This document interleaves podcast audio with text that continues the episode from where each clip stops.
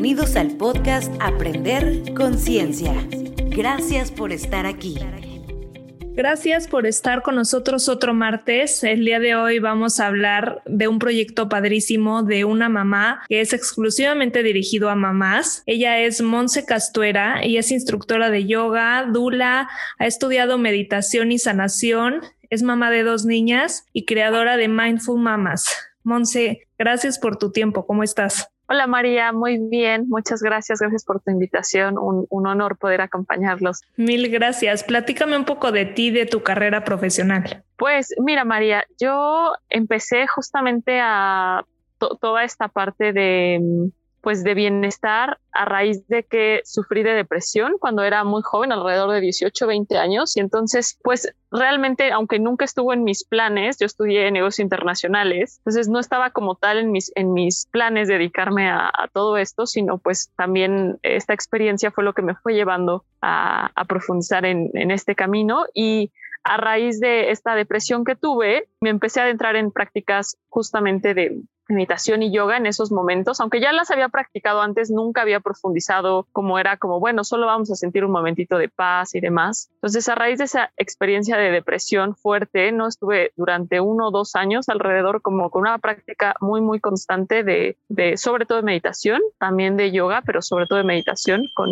uno de mis maestros. Y sobre todo yo quería compartir, y mi deseo siempre ha sido compartir el mismo beneficio que me ha transmitido a mí a lo largo de todos estos años, empezarlo a compartir. Tampoco quise yo nunca como hacer todas estas certificaciones y ser maestro, sino más bien fueron ciertas circunstancias. Empecé enseñando clases eh, con, la, con el afán solo de compartir en un reclusorio aquí en mi ciudad natal en el reclusorio para mujeres y justamente el querer hacerlo de una forma como más profesional, como con más cuidado, eh, fue lo que me fue llevando como a poderme certificar, hacer más entrenamientos. Hice muchos años voluntariados en, en, esta organización internacional de meditación mindfulness que se llama Tergar, del cual es mi maestro y con quienes aprendí todo lo que sé, es, es justamente viene de, de ellos. Entonces, primero trabajé muchos años en voluntariado, después ya entré a trabajar con ellos. También hice una certificación, bueno, varias certificaciones de yoga con una de mis principales maestras, se llama Shiva Ray. Ella enseña prana, prana flow, es extraordinaria, es, un estilo de yoga increíble que yo había practicado antes, desde que justamente comencé con, con esta parte de, de, depresión, empecé a practicar ese estilo, me gustó mucho y ya después busqué esta certificación con ella y es un entrenamiento que también dura años, ¿no? No es bueno, ya llegaste conmigo, te certificaste y adiós, sino es un entrenamiento continuo, ¿no? Y, sobre todo en los dos aspectos, pues ha sido un entrenamiento continuo y constante. Y después, poco a poquito, me fue llevando también a la parte de prenatal, de postnatal, con una de mis maestras que está en Nueva York. Bueno, en ese entonces fue Nueva York, se llama Gurmukh. Ahorita me parece que ella ya está viaja por todo el mundo, se llama Gurmukh. Ella empezó a profundizar sobre el yoga prenatal y postnatal. Ella creó este programa increíble que se llama The Carlson Way, en donde involucra pues muchas prácticas de meditación, de yoga, kundalini para las mujeres embarazadas y mujeres pues con bebés. ¿Y a ti te interesó esto antes de tener hijas o, ya tenías? me interesó antes de tener hijas, pero siempre he sentido que hay una parte teórica y una práctica, ¿no? Que es muy diferente tener la teoría, bueno, en mi caso, eso siempre he sentido. Entonces, como que algo no terminaba de, de adentrar en mi por así. exacto. Al tener a mis, a mi, sobre todo a mi primera hija en ese embarazo, ya tenía conocimiento, ya tenía certificación, pero como fue como, wow, este, se vive o se, se, experimenta de una forma diferente. Entonces ya busqué después una segunda certificación en México en donde también veíamos prácticas, eh, ya no solamente el yoga kundalini, sino de yoga prenatal y, y vinyasa prenatal con Kim Fuensanta. Y pues bueno, de ahí surge mucho mi amor, mi cariño a compartir, pues tener clases presenciales con mujeres que todo el tiempo te están retroalimentando y ayudándote a, a seguir. ¿Y con tus hijas has aplicado lo que haces? Sí, sí, sí, sí. De hecho, esta fue una de las de, mis grandes motivaciones, pues sobre todo con esta experiencia de vivir depresión, de saber qué importancia tiene el poder vincularte y relacionarte con tu mente, con conocer no solo la parte emocional, sino también cómo funciona nuestra mente. Todo este gran aprendizaje de poder conocernos, poder conocer nuestras reacciones, nuestros hábitos, de ver cómo se construye la percepción, todo esto que se aprende con, con mindfulness. Yo dije, no, esto, esto es algo clave, pilar, que tiene que estar en su educación, ¿no? Entonces, justamente, pues después de esa experiencia, yo dije, esto es un gran regalo, que yo haya vivido esto porque ahora lo puedo compartir con mis hijas y ellas pues pueden tener estas herramientas, porque esto no significa que pues ya seas practicante y nunca te vaya a pasar algún evento desafortunado, sino más bien tienes una perspectiva diferente, ¿no? De poderlo ver como, como yo lo compartí ayer en un, en, estaba, estoy dando el reto de meditación de mindfulness y veíamos esta, esta analogía, ¿no? De cómo la mente de un meditador ve las cosas como ve esa gran ola que viene hacia ti y el que es surfista, ¿no? Lo ve como, wow, pues sí, es una gran ola, pues voy a surfearla y, me voy a meter y me voy a atrever y, ¿no? Sí, te vas a caer y te va a revolcar, pero lo vuelves a hacer, ¿no? Y ese es el gran cambio como de perspectiva que, que te da la meditación, el ver todo lo que te sucede en el día como una oportunidad para, ¿y ahora cómo voy a entrenar mi mente? ¿Y cómo voy a cultivar mi calma interna? Y ahora tengo esta, y las emociones justamente así se trabajan. No se les enseña así a los niños, pero, por ejemplo, con los grandes es esta perspectiva, ¿no? De, de cómo todo lo que te sucede lo puedes transformar. Entonces, todo el veneno, por así decirlo, se transforma en una medicina. Entonces, es un camino muy, muy bonito y que al final, pues, es mucho tiempo de práctica. Y con, con los niños se trabaja diferente. Con ellos, yo siempre recomiendo trabajar, y bueno, esto también es una recomendación de, de mi maestro John Gimingyo Rinpoche, que se trabaje con ellos con el ejemplo, ¿no? Cuando hace mucho tiempo yo le pregunté, oye, este maestro, ¿cómo le voy a enseñar a mis hijos, justo cuando está embarazada, a meditar? ¿Qué recomendación me darías tú? Y él me dijo, con tu ejemplo, tú medita y ellos te van a seguir, ¿no? Eso fue como lo que su, gran enseñanza y es justo también como yo hoy lo comparto, es muchos de mis programas, de hecho no enseño yo como tal a niños, enseño a los papás. Y no fue un reto para ti en épocas muy vulnerables, por ejemplo el postparto, que estamos con las hormonas a todo y en una situación nueva, sobre todo mamás primerizas, que no sabes ni qué está pasando, fue un reto para ti el retomar todo esto que ya habías aprendido y lo que estabas aprendiendo en ese momento para no volver a tener una depresión o salirte del camino por por estar tan vulnerable, ¿no? Hormonalmente y ante la situación y el no dormir y todo lo que conlleva. Sí, pues fue algo muy interesante y de hecho a raíz de esto surgió el programa de Mamá y Bebé en Equilibrio porque fueron todas las prácticas que utilicé en mi experiencia personal, ¿no? dije, así es, es lo que encontré y de hecho estuvo muy interesante porque fue descubrir nuevas formas de cómo yo tenía contemplado, ¿no? Inclusive mi, mi segundo embarazo, mi primer embarazo por ejemplo, hacía una meditación ya de dos horas diarias, ¿no? Entonces fue un shock de repente en mamá y bebé, ¿no? Que llega mi, mi hija, pues no, cuando tienes dos horas tú solita para ti, imposible, ¿no? no. no. Y fue este shock de, de, ok, entonces, pero necesito estar bien y ya ya estaba muy adentrado en mí esta premisa de yo estoy bien, ¿no? O sea, necesito estar bien, necesito y tengo estas herramientas, entonces, ¿cómo le hago? Pues justo cuando llegan estos momentos, pues, vulnerables hormonalmente, entre el cansancio, el no dormir, el mal humor, ¿no? Porque no solamente es algo que tú quieras estar de repente de malas o con poca paciencia en el día, es simplemente, y, el sueño, ¿no? El sueño, el no dormir afecta el sistema nervioso central, es una forma eh, que muchos lugares se ocupa de tortura, ¿no? O sea, pone irritable el sistema nervioso central. Y algo que, que yo había experimentado era la meditación es activa mi sistema nervioso parasimpático, ¿no? Que es lo que va a ayudarme a estar relajada, a estar en calma. Y pues fue encontrar estas formas. En la lactancia fue algo hermoso el, el tomar ese momento de decir, oye, mira, si todos los días me estoy sentando, a, porque aparte a mí me gustaba hacer una cosa a la vez, es algo que todavía ahí choco un poquito porque con mamá, con tres niños chiquitos, entre que quiero hacer muchas cosas a la vez y en el mindfulness se trabaja mucho una cosa a la vez, porque si no estás cultivando un poco de ansiedad. Y sí es cierto, yo termino mis días cuando hago muchas cosas al mismo tiempo con mucha ansiedad y ya me doy cuenta. Entonces, pues retomando esto un poquito, en la lactancia fue algo hermoso el poder decir, a ver, me voy a sentar a dar lactancia y voy a unir aquí mi práctica de meditación.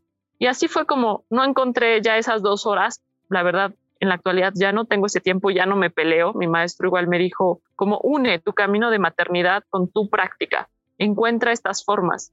Entonces fue así, ¿no? En la lactancia, ¿cuántas veces das de lactancia a un bebé recién nacido, a un bebé, no? Entonces son estos momentitos que tres veces al día, pues tengo 10, 15 minutitos para meditar. Entonces ya se hace una práctica de media hora. Yo veía que yo me sentía mejor, que aparte me relajaba y aunque algunos, algunas asesoras dicen que no influye el, estar relajada en la producción de leche, sí en la parte de la oxitocina, ¿no? En el que pues la hormona del estrés va a, a afectar ahí la cuestión hormonal, ¿no? No es que se vaya a ir la leche, por supuesto que no, pero sí te va a ayudar el estar relajado en, pues tan solo en los miedos, ¿no? De si tengo suficiente leche, le estoy dando bien, mi bebé quiere, ¿no? Entonces, eh, y en el día a día, sobre todo, ¿no? A encontrar esa paz dentro de ti. O sea, yo siempre le digo a, las mamás con las que comparto, no se trata de que la vida de, la mamá es perfecta en ese sentido de eh, zen y todo es calma y tranquilidad y no hay llantos. No es así, es más bien tú puedes estar en paz y en calma aún en medio de este caos, en este subida y bajada y corro atrás de este chiquito ¿no? Es, es un poquito eso, encontrar este centro en el día a día, en la vida agitada de, mamás que tenemos. Claro. Vi que tienes un curso que se llama Papá Zen, Niños Zen. Me llamó mucho la atención porque como me platicaste hace ratito lo de la meditación, que para incluir a tus hijos tú debes de hacerlo y con eso te, te siguen porque ellos copian por el ejemplo. Entonces, platícame un poco de este curso, cómo lo llevas, porque no ha de ser nada fácil darle un curso a un adulto que es papá que le estás enseñando herramientas para llevar el caos del día a día, como dices, para lograr armonía en tu casa. Entonces, ¿cómo es tu curso de papás en niños zen? Pues mira, justamente es esto, es, es, un curso que surge de poder trabajar primero con los papás, ¿no? De decir, tenemos que trabajar con nosotros, nosotros tenemos que aprender a estar presentes, a reaprender esto, a regresar a esta mente de niño, porque el estar presente es regresar a esta mente de, niño. Los niños menores a siete años, y por eso a veces pongo un poquito, digo, no, no necesariamente es siete años como tal, pero por dar una, una edad, pero estos niños con chiquitos están totalmente presentes. Ellos viven en el aquí, en el ahora. Ellos son nuestros maestros. Entonces nosotros muchas veces en el día a día los que le estamos enseñando la distracción, ¿no? Pues para que coma lo distraigo, para que no llore lo distraigo.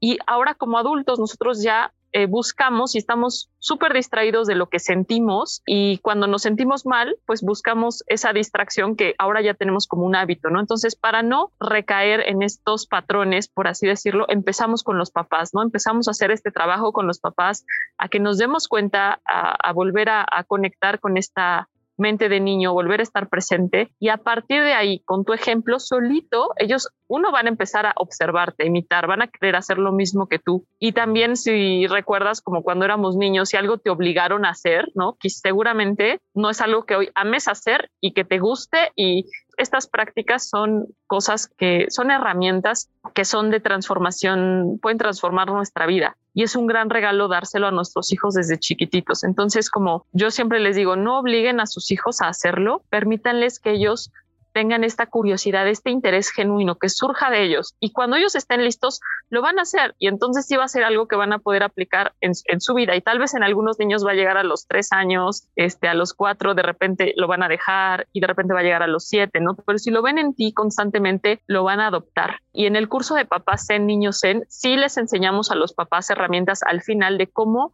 empezar a introducirlo en sus hijos, ¿no? Y que siempre a través del juego, depende un poquito de la edad, vamos trabajando con niños muy chiquititos, menores de tres años, no trabajamos meditaciones, se trabajan respiraciones, ¿no? Entonces empiezas con respiraciones a través del juego, del canto, también a través del ritmo del día, ¿no? Como tener momentos de inhalación y de exhalación, exhalación, todo, todo lo que es ir hacia afuera, moverte, eh, explorar Inhalación en los niños, pues son las siestas, el comer, todo lo que te lleva a, como a recoger tus sentidos e ir hacia adentro, estos momentitos en el día que, necesitamos ir creando balance.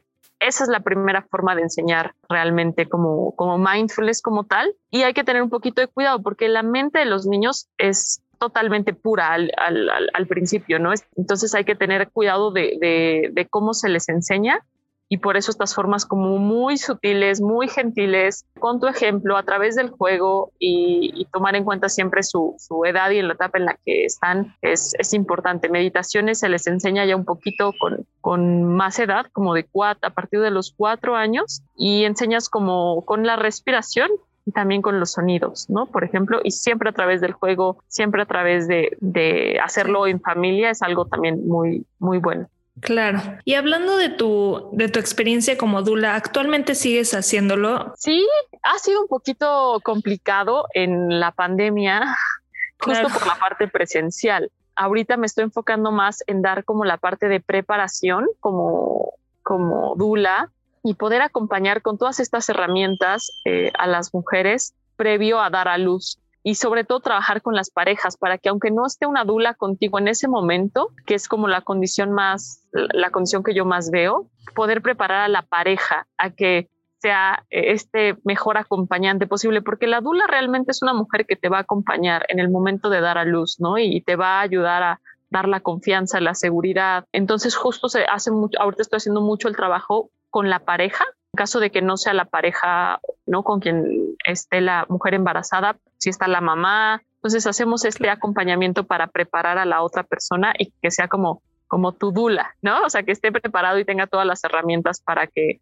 entonces sí tengas a alguien que te esté acompañando de una forma pues muy amorosa y, consciente, ¿no? Que, que a veces se, se, olvida un poquito también el rol aquí de la, de la pareja y, y se pueden, pues no desconectar, pero es simplemente desconocimiento, no sé lo que voy a, no sé lo que va a pasar, no sé lo que voy a vivir y de repente pues pierde ahí el, protagonismo la pareja. Entonces esto eh, así es como lo hago como Dula ahorita. Y hablando del mindfulness, ¿qué libros tienes? ¿Tienes alguna recomendación o algo que nos pudiera ayudar como mamás, ya sea que estemos embarazadas o no, para entender un poco más acerca de esto o empezar a estudiar o que nos ayude con el nervio de lo que es el embarazo o tener bebés chiquitos o como dices, el caos del día a día que a veces te sobrepasa. Pues sí, claro que sí, María. Hay algunos que les puedo recomendar. Lo cierto, te voy a ser muy honesta y esto es una de las razones por las que surgió Mindful Mamas, es porque hay muy poquito orientado completamente al embarazo y a la maternidad. O sea, está como el mindfulness, está como la meditación mindfulness en general, pero con este grado de enfoque es hay muy poquitos. Les voy a dar referencias como tal, pero van a encontrarlo como más amplio, no lo van a encontrar como tan específico. Es una labor que empieza a, surgir y sobre todo también en español, ¿no? Porque en inglés hay un poquito más de recursos, pero en español es mucho más limitado. Entonces, uno de los libros que les puedo recomendar se llama La alegría de vivir, justamente mi maestro de meditación de John Minyu Rinpoche. Él es un monje budista tibetano y él habla sobre, en una parte del libro habla sobre su propia experiencia de, él cuenta cómo a los siete años él sufría de ataques de pánico. Después, en este libro está muy interesante porque lo suma junto con la neurociencia. ¿Qué es lo que realmente pasa en el cerebro de un meditador? y pues justamente se ve un poquito en, en, el libro de esto y la mitad del libro te habla sobre toda la parte práctica, ¿no? Lo hace muy sencillo, los maestros que más sencillo explican, pues son los, los que más entrenamiento y práctica tienen. Entonces, él justamente lo habla de una forma muy simple. Eh, sería un libro que yo recomiendo de cabecera para tenerlo como una gran herramienta. Y hay otros libros como Vivir un embarazo de, Mindful Bird. Básicamente es este, dar a luz en conciencia, ¿no? Este es, es, un programa que, bueno, es, es un libro que está en inglés, también muy bonito. Creo que muy, muy digerible es, yo empezaría por la alegría de vivir y después este, por ejemplo, también hay otro que es más enfocado a prácticas de yoga prenatal, un poquito. Eh, este es de mi maestra Gurmukh y es Kundalini Yoga para embarazadas. Ese está en español y en inglés. Eh, entonces, bueno, como ya con el enfoque de embarazo, es otro libro precioso. Y platícanos rápido dónde podemos encontrarte para ver tus cursos o si alguien lo quiere tomar o conocer un poco más de todo lo que haces? María, pues pueden contactarme por medio de mi página web www.mindfulmamas.mx. También en Instagram es mindfulmamas.mx. Estas son las formas de, de contacto principales. Y pues bueno, sobre todo decir que más que sea yo, eh, es una comunidad de mamás que estamos buscando como no ser mamás perfectas como tal, sino estar más conscientes, más presentes y saber también que sí somos las mamás perfectas para nuestros hijos. Y eso hace lo que vamos como entendiendo en el camino con, con herramientas, con prácticas que pues nos van a nutrir y acompañar, no solo a nosotros, sino a nuestros pequeños y a todas las personas que nos rodean, ¿no? Entonces es un proyecto de bienestar en común y de una comunidad que te acompaña en la que no yo, yo no solo promuevo que tomen un curso online, sino más bien hacemos grupos de mujeres embarazadas que todas están tomando el mismo curso y todas en México, Estados Unidos, hay, hay mamás que están en Europa, en Latinoamérica, entonces se crea una comunidad hermosa de mujeres que están viviendo el mismo proceso y que están buscando exactamente lo mismo, ¿no? Estar bien con ellas para estar bien con sus bebés, con sus chiquitos y con todos los que los rodean. Claro. Monse, muchísimas gracias otra vez por tu tiempo. Todas tus recomendaciones y, y tu contacto, de todas formas, lo vamos a dejar eh, por escrito en el post del episodio en nuestra cuenta de Instagram, aprender.conciencia. Y nosotros nos escuchamos el siguiente martes. Mil gracias. Estés muy bien. Bye.